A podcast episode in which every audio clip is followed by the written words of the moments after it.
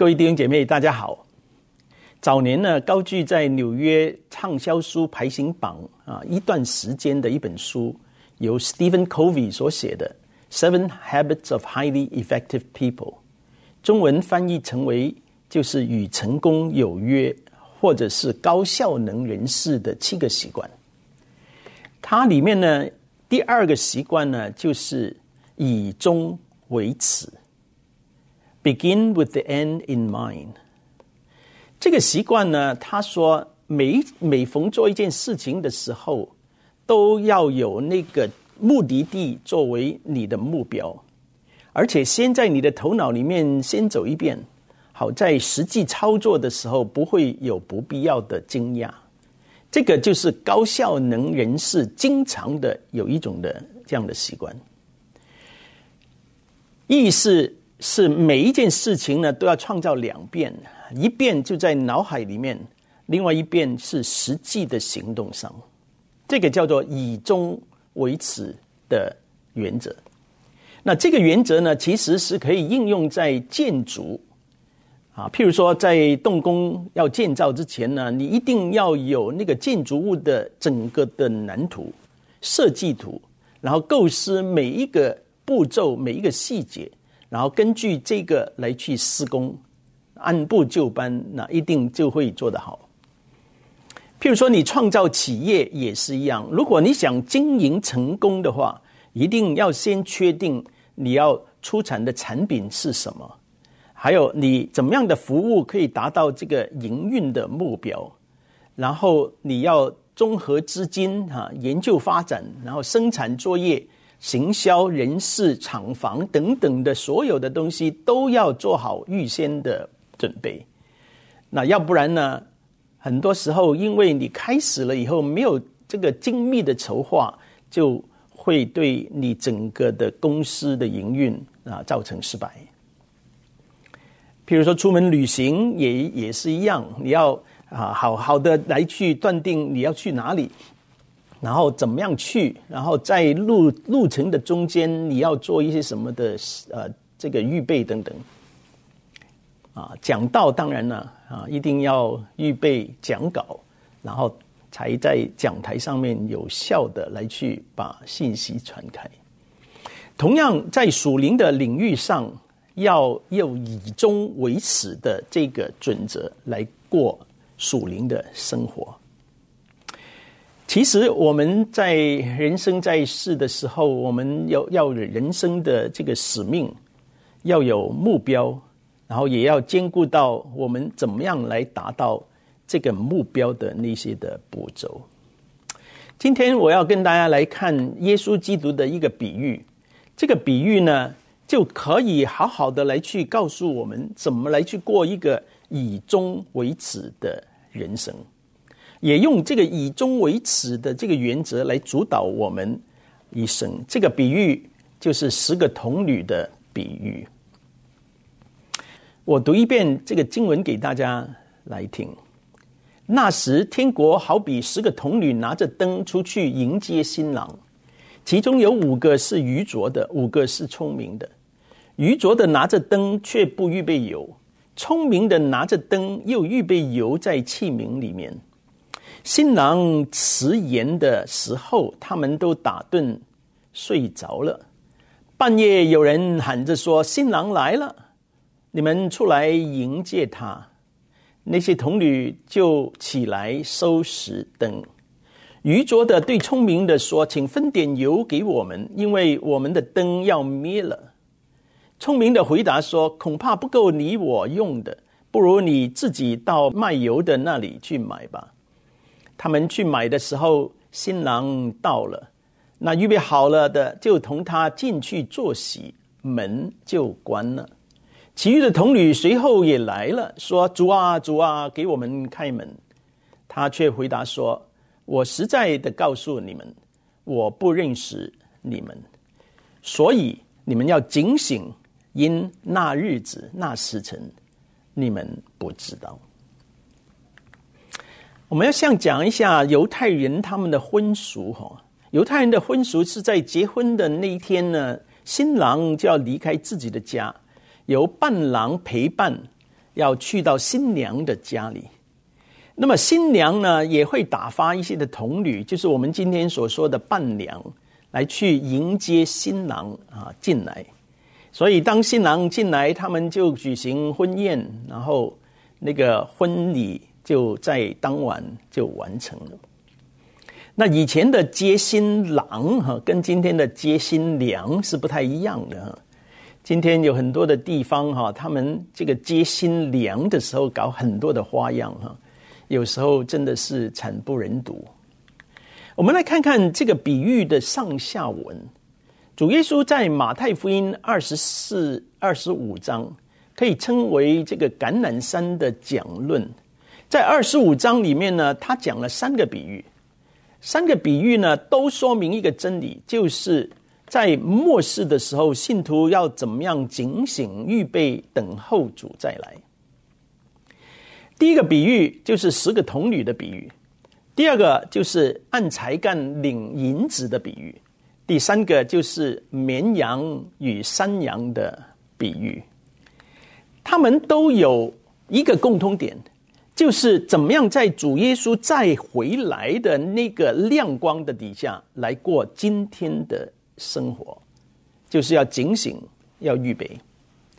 十个童女的比喻就讲到他们要预备好灯油，来警醒等候；按才干受银子的比喻呢，就讲到良善与忠心的他们怎么样警醒与预备。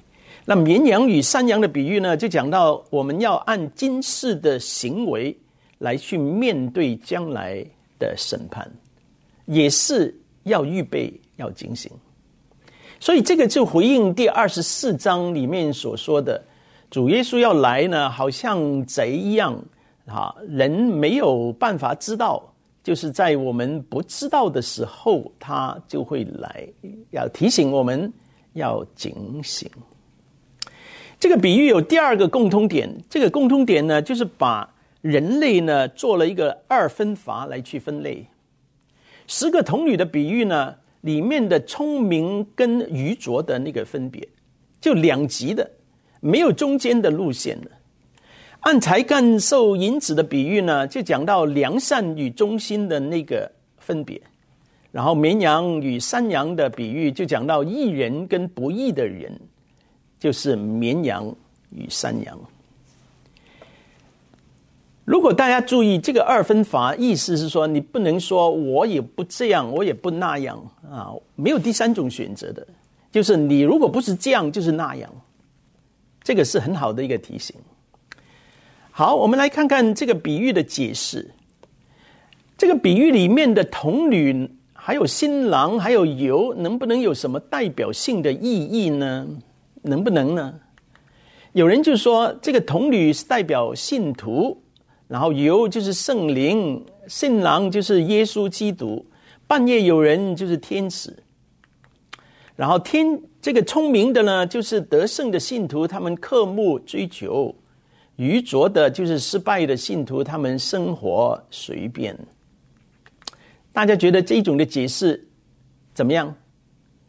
可以吗？那如果是这样的话，我觉得有时候会陷在一些的解经的问题里面，譬如说，如果引用这个哥林多后书第十一章的那个童女哈，十一章第二节的那个童女，来跟这个童女互相呼应的话，你会产生一个问题，因为那个地方讲的童女是一个，就是指到新妇、新娘。这里十个童女呢，就有十个不是指到这个心腹，乃是指到这个伴娘，所以那个地方跟这个地方呢是不能呼应的来去应用的。还有另外一个问题哈，就是油如果代表圣灵的话，那么圣灵是可以借的吗？圣灵可以去买的吗？所以，如果你用油代表圣灵的时候，就产生了这一种解释上的问题。我们来看看，到底这个聪明的、愚拙的这两种的童女是说明什么呢？他们就是以这个旧约的智慧文学里面的那种的这个智慧的跟愚拙的。主耶稣的时代，他们也承接了旧约的一些的教导。那么箴言还有智慧文学里面，经常讲到智慧人就是那些敬畏耶和华的人，而愚拙人呢，愚拙人就是那些不认识神，那些以神的启示、神的话语啊，觉得这个是摒弃在他们的生命之外的那些的人。我们来看看这一段的经文啊，第一到第四节，要讲到这个聪明的跟愚拙的。这里呢，可以看很清楚的看见有两种的这个童女，他们呢有相同的地方，也有不同的地方。那相同的地方是什么呢？第一，他们的身份相同，他们都被称为童女，是伴娘的身份。然后他们的目的一样。他们渴望都是要迎接新郎，他们被委派的工作就是同样的，他们的配备也一样，两组人都有灯有油，而且灯是点着的。那他们的人性需要也是一样，他们同样是睡着了，他们没有办法就是不睡觉，他们不是铁人，他们需要睡觉。好，我们来看看他们不同的地方啊。这两组的童女呢，他们名称虽然同同是童女，但是有一个形容词在前面把他们分别开来。一组是聪明的，另外一组是愚拙的。然后他们的心态不一样。聪明的童女呢，他们预备足够的油，但是愚拙的呢，他们没有预备足够的，所以带来了两个结果。第一个，新郎来的时候，聪明的童女灯是亮的啊，愚拙的童女的灯是不亮的。结果第二，就是最后这个愚拙的去买油的时候，聪明的就进到这个啊新娘的家里，然后在里面呢就坐席快乐，愚拙的呢就被关在门外。所以我们可以看得很清楚，这两组的童女的那个分别是跟旧约的这个智慧的跟愚拙的遥遥呼应的。现在我们来看新郎，他延迟的来到第五到第六节。新郎延迟的时候，他们都打盹睡着了。半夜有人喊着说：“新郎来了，你们出来迎接他吧。”我们的问题是，为什么新郎会迟到呢？守时岂不是一种美德吗？啊，弟兄姐妹，我们要注意这个地方呢。新郎迟到是比喻最关键的地方。如果新郎没有迟到的话，一切的问题都不会发生，对不对？正因为新郎迟到，所以才显示到这些聪明的跟愚拙的童女，他们的那种心态的不一样。然后才凸显他们的问题的所在。今天的婚礼呢，有不少人迟到哈，那当然呢，大家都不会把他们赶出去，是不是？那大家也不会说我不认识你，你不能进来哈。所以，我们有些的人呢，都会觉得新郎这样对待那些迟来的这些的童女呢，好像有一点不太公平，嗯。只是因为一点点的疏忽，就受到那么严厉的对待。其实我们要明白，这个是一个比喻。比喻呢，有些地方呢，就刻意来啊弄的一些的张力的存在。意思是说，他们没有预备好，然后最终他们被拒绝在门外。那我们可以不可以把这个整个的比喻来说成？信徒要警醒，等候主再来呢？能不能呢？弟兄姐妹，我问你哈，在主耶稣再回来的时候，你最希望自己在做什么呢？讲到、祷告、读经、周济穷人，在教会里面唱诗班，然后在教教会里面来服侍，啊，忙得不可开交。有很多人呢，他很盼望主耶稣再回来的那一刻，他们能够做一些属灵的事情，然后他们就可以见到主面的时候，主问他，你在做什么呢？啊，你就可以夸口说我是做这些属灵的事情。甚至有一些的人，他说我如果能够在讲台上面，就在那个地方就被主接走，或者是死在讲台，哇，你看多好呢！弟兄姐妹。其实哈，我们都不一定能够如愿的来做一些属灵的事情，因为主耶稣来的时候，最少有三分之一的地上的人呢，他们是在睡觉，是不是？所以，如果对某一个部分的人是在白天的话，对另外一部分的人呢，他们是在黑夜。那如果这样的话，主耶稣看我们最。啊，他来的时候在做什么，岂不是很不公平？所以，在主耶稣回来的那一刻，很可能你跟我都在睡觉，很可能你跟我都在吃饭，又或者是在走路，或者在做家务，有时候甚至于在度假啊、休息、娱乐哈。那其实这个并不重要。主耶稣再来的时候，那个时候我们做什么并不重要。所以你看这些的童女，他们在这个新郎来的时候，他们都打盹睡觉了。所以那个并不重要。那最重要是什么呢？就是聪明的跟愚拙的那个分别的地方。他们的差别并不是他们都在睡觉，他们的差别是他们有没有预备足够的油。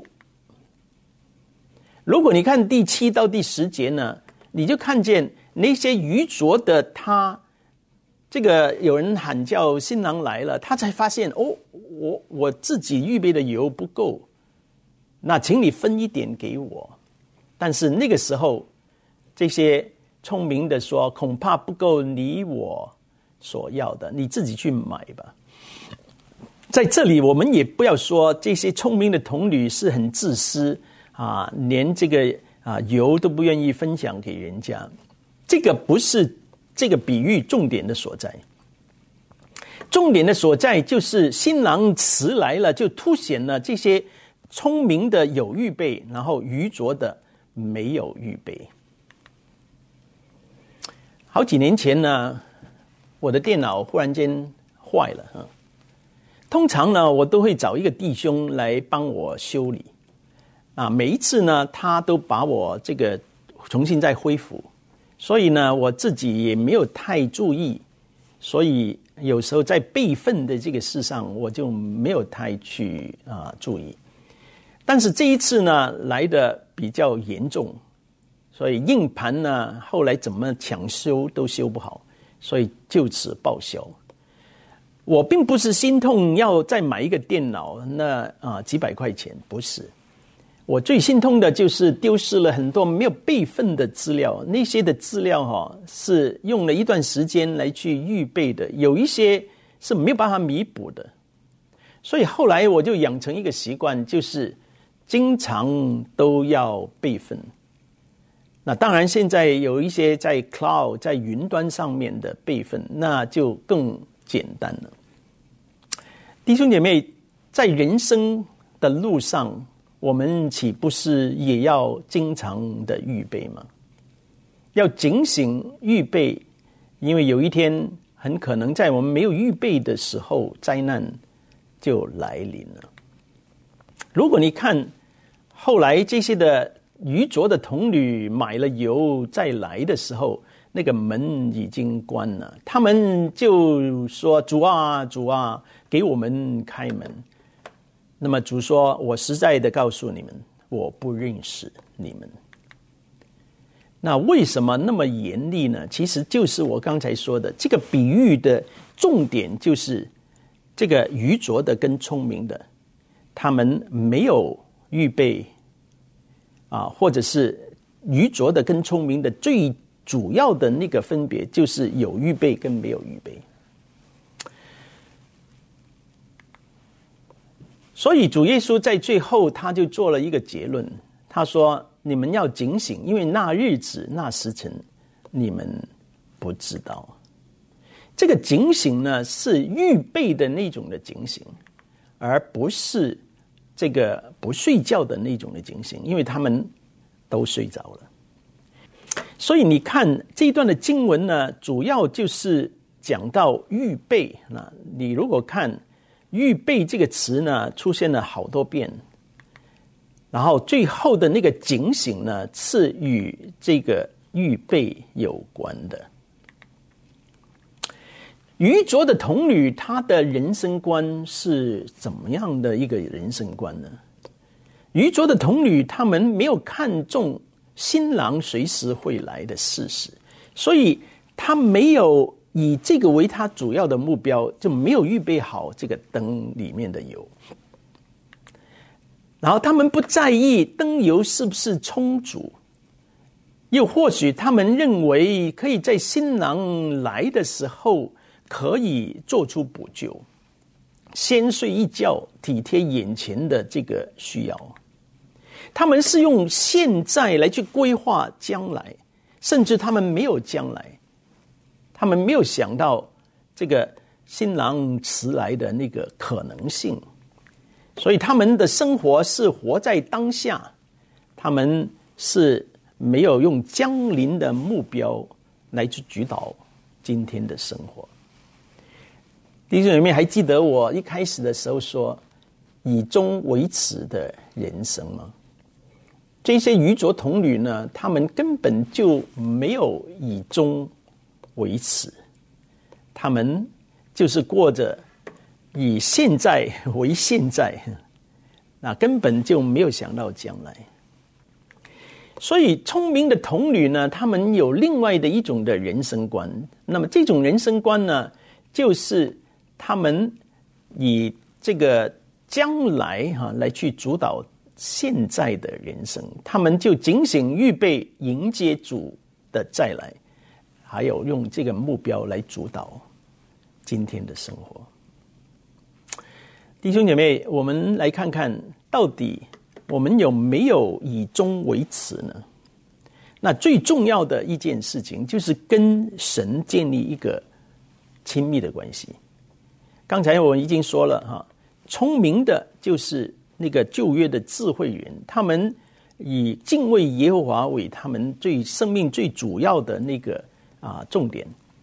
意思是说，他跟创造主、跟救赎主建立一种非常密切的关系。那愚拙的呢？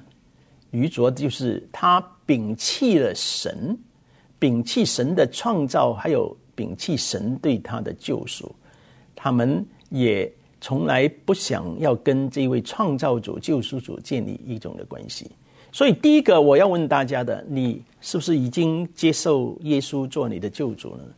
你是不是说在属灵上做一个聪明的人呢？还是你还以为这个人生只有现在没有将来？一门之隔，在门里面的就是温暖的。就是快快乐的，就是喜庆的，在门外的，再按照这个比喻来去分析，就是冰冷的、黑暗的，然后也是痛苦的。所以弟兄姐妹，千万千万要做一个聪明的童女，就是跟主建立一个亲密的关系。另外的一个。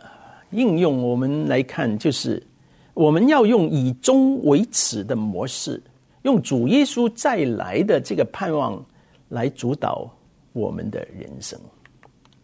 以前呢，我经常要飞，有时候飞长途的，有时候去东南亚啦啊，香港我们也有分会，有时候要带团呢，有时候要去欧洲啊做培训啊等等。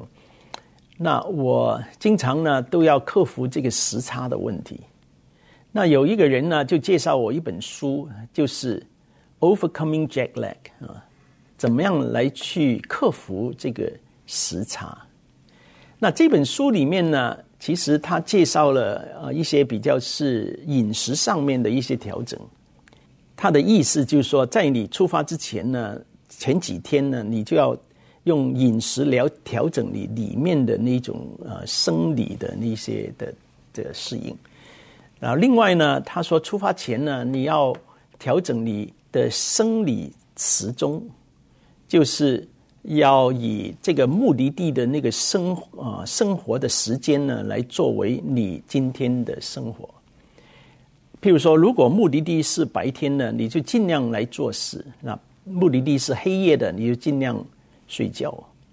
那么上飞机了以后，你要调你的手表，然后就绝对以这个目的地的那种的时间来去生活。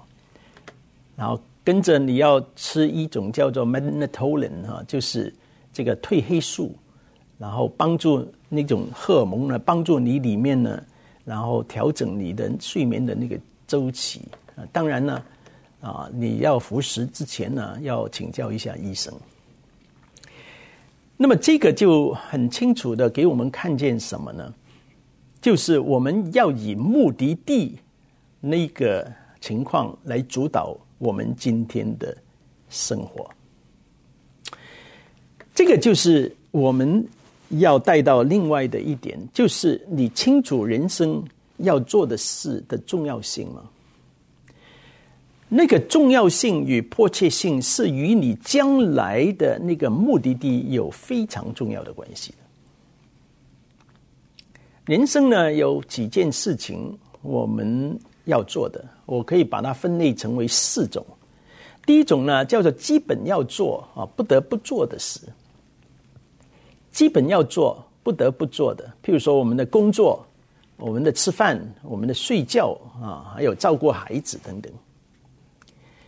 然后第二呢，就是你喜欢做、你喜欢做的，譬如说有人喜欢唱歌哈，有人喜欢上网，有人喜欢 shopping 啊，看球赛，那么这些都是喜欢做的。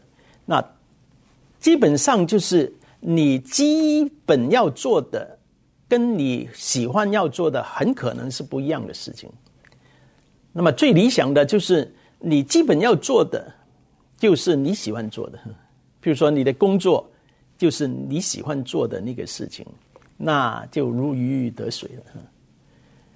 那第三种事情呢，就是紧急要做的，譬如说报税了哈，啊交租了哈，那交功课呢，交 project 了哈。譬如说，老板要你临时加班呢，啊，又或者是太太要你倒垃圾了哈，这些都是紧急要做的哈。那么一定要立刻来把它做好。最后一种叫做重要的事，却不紧急的。重要的事，譬如说对神啊，我们要灵修了，我们要服侍了，参与服侍了。譬如说，对于我们年长的父母，我们要看望他了，照顾他了；对年幼的这个小孩，要多一点时间来陪伴他们呢。那么这些都是重要的事，但是弟兄姐妹，这些事不一定紧急的。曾经有一个讲员，他就开了一次的这个怎么样管理时间的一个讲座。那么他在讲座的中间呢，他就拿出一个玻璃的瓶子，那他预备好了一个大的一块石头，然后就放到那个玻璃瓶子的里面，然后他就问大家：“这个瓶子满了没？”那当然没满了哈，是大家都摇头，是没满，所以他就拿了啊一些的碎石就倒进去，摇啊再倒再摇，摇到这个瓶口。然后再问这个瓶子现在满了没？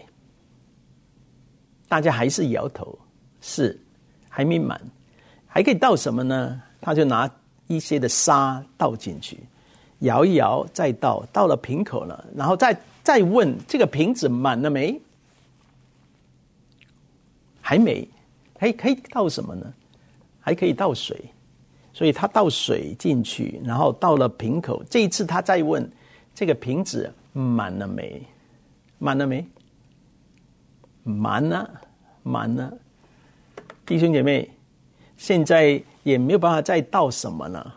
你撒一把盐呢，也没有用，就等于撒一些的沙进去。除非你那个盐先在水里面搅搅好了再倒，那个是那个是可以的。但是现在已经太晚了。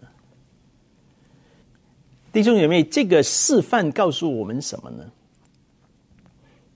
那这个老师就问了哈，那后面有一个人就举手了，他说：“哦，我懂了，我懂了。人生有很多事情要做哈，那摇一摇自己呢，就可以多做一点了。”那么就哄堂就大笑哈，就觉得这个人的回答很可爱，但是也达不到重点。这老师就说了：“我不是教你怎么样多做一点的事，我乃是要教你们怎么管理你的时间。怎么样管理时间呢？就是把最重要的事放在最重要的地位上。The main thing is to put the main thing the main thing，就是那块大石头要先放。大石头放完了以后，其他的杂七杂八的零零碎碎的事情呢？”那个时候才放，因为你最重要的把它安定好了，那你就可以安心了。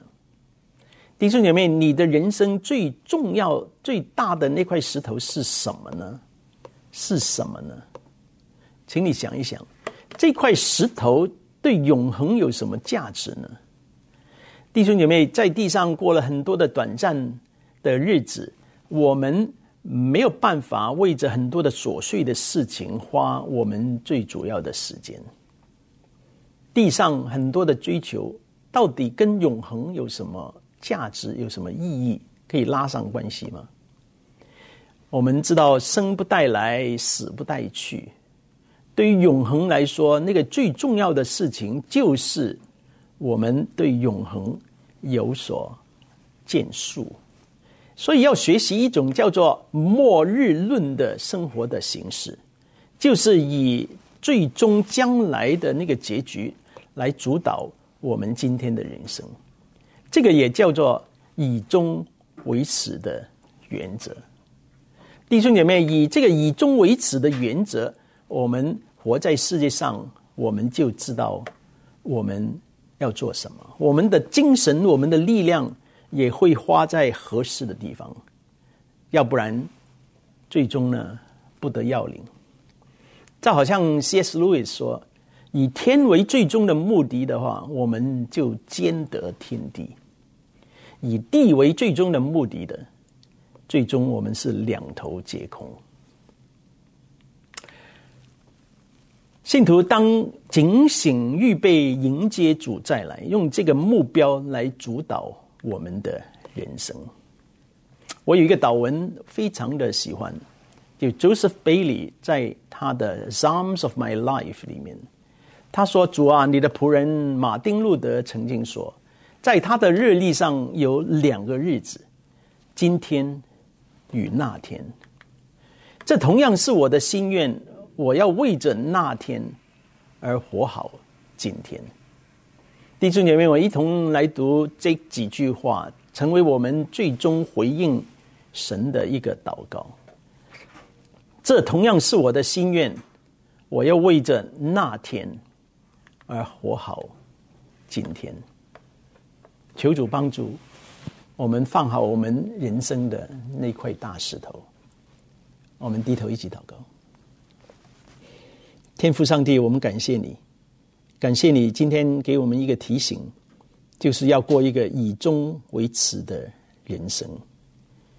我们有很多时候太近视了，我们太看眼前，看太看今生了，我们太看目前的享受，而忽略了我们要永恒来打拼。求主给我们在天国里面留下一点的痕迹。用今天有限的资源、有限的时间，来投资在永恒的事上。主啊，我们也知道，我们每一个人有每一个人的需要。有一些人可能在预备退休以后，要知道做什么；有一些已经在退休了，我们还是闲着，没有一个目的来去过今天的生活。有一些还在努力的打拼，在这个世界上为了生存、为了家庭、为了自己的前途来打拼。求主给我们不要失去这个永恒的观点，不要失去我们之所以在今天在地上存活，乃是要为永恒来做出一些有意义、有价值的投资。求主与我们同在，帮助我们。我们活着就是为了那天。奉耶稣基督的圣名祷告，阿门。